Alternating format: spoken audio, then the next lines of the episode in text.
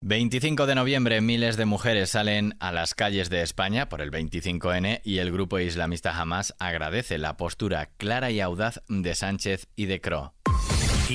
Noticias con Daniel Relova. Numerosas manifestaciones y concentraciones se han llevado a cabo este sábado 25 de noviembre por el Día Internacional de la Eliminación de la Violencia contra la Mujer en varias ciudades y pueblos de España, convocadas por organizaciones de mujeres y colectivos feministas.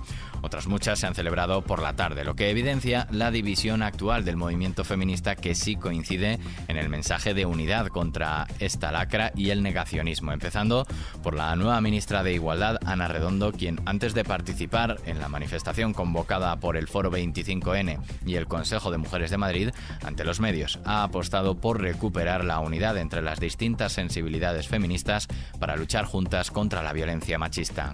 Mi primer mensaje es apelar a la unidad. Da lo mismo donde nos manifestemos. Lo importante es que se escuche alto y fuerte la voz de las mujeres y la voz de todas las personas feministas contra la violencia, contra todos los tipos de violencias hacia las mujeres. Yo lo comparo con una gran orquesta.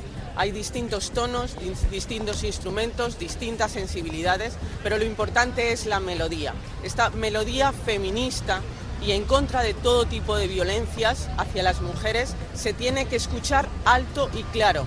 Redondo ha considerado que la división entre grupos feministas es una baza que tiene Vox y la derecha que busca dividir a las feministas. Sin embargo, el Ejecutivo ha celebrado dividido la jornada, ya que a la marcha convocada a las 6 de la tarde por la Comisión 8M acude la ministra de Juventud e Infancia, Sira Rego, de Sumar, junto con otras compañeras de la formación. También acude a esta marcha la exministra Irene Montero junto con el anterior equipo ministerial. Y Gamarra sigue como secretaria general del PP. El presidente del partido, Alberto Núñez Feijóo, ha confirmado en el 17 Congreso del PP de La Rioja la continuidad de Cuca Gamarra como número 2 y, por tanto, su relevo como portavoz en el Congreso de los Diputados. Cuca ha sido una magnífica secretaria general a tiempo parcial y ahora va a ser una excelente secretaria general a tiempo completo. El jefe de filas de los populares ya anunció que la Secretaría General y la portavocía en el Congreso no podían seguir recayendo en una misma persona. Ahora, despejada la incógnita de Gamarra, los populares siguen a la espera de que el presidente nombre a los portavoces tanto en el Congreso como en el Senado. Y este sábado Hamas ha agradecido en un comunicado la postura clara y audaz del presidente del gobierno de España, Pedro Sánchez, y el primer ministro belga Alexander De Croo, quienes ayer criticaron el alto número de víctimas civiles gazatíes en la guerra entre Israel y el grupo islamista en la franja de Gaza. Ambos mandatarios ofrecieron ayer una rueda de prensa en el lado egipcio del cruce de Rafah, poco antes de la liberación de los primeros rehenes israelíes en la que instaron a Hamas a entregar a todos los cautivos y a Israel a cumplir sus obligaciones en materia de derecho internacional.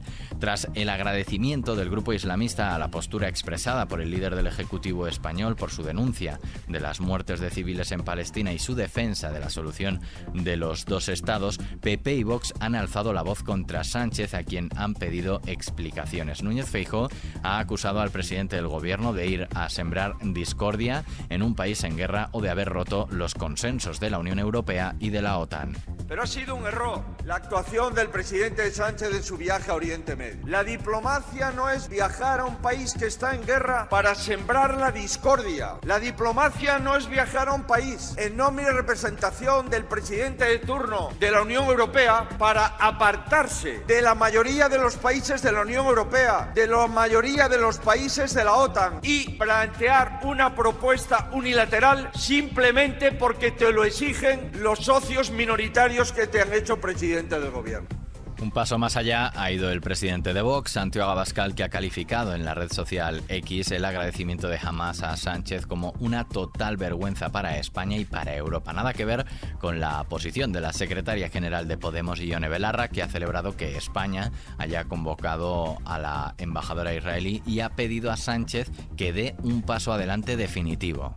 Esta tensión diplomática es una buena noticia y es el resultado de una opinión pública crítica. Desde aquí quiero pedirle al presidente Sánchez que ahora que ha podido comprobar por sí mismo que un Estado genocida como el israelí no se, puede no se le puede frenar únicamente con palabras, es el momento de dar un paso adelante definitivo y acordar medidas concretas. Romper relaciones diplomáticas con Israel de manera definitiva hasta el alto al fuego, sanciones económicas ejemplares contra Netanyahu y contra su cúpula política exactamente igual que se hizo con Putin y embargo inmediato de armas.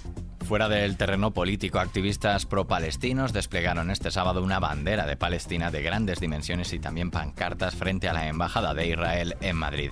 Mientras tanto, en el segundo día de tregua entre Israel y Hamas, el grupo islamista ha anunciado que retrasa la liberación de un segundo grupo de rehenes israelíes al acusar a Israel de haber violado los términos del acuerdo que alcanzaron relativos a la entrada de ayuda humanitaria y excarcelación de presos palestinos. Y los que no quieren saber nada de tregua son Putin y Zelensky, Vladimir Putin acusa a Israel y Ucrania de atacar indiscriminadamente objetos civiles, mientras que Volodymyr Zelensky ha comparado abiertamente al Kremlin con Hamas. Ambos bandos hacen acopio de pertrechos para el invierno. Nadie habla de una posible pausa navideña después de que Moscú rechazara ya la posibilidad de una tregua olímpica a mediados de 2024. De vuelta a nuestro país para ver el tiempo de este domingo.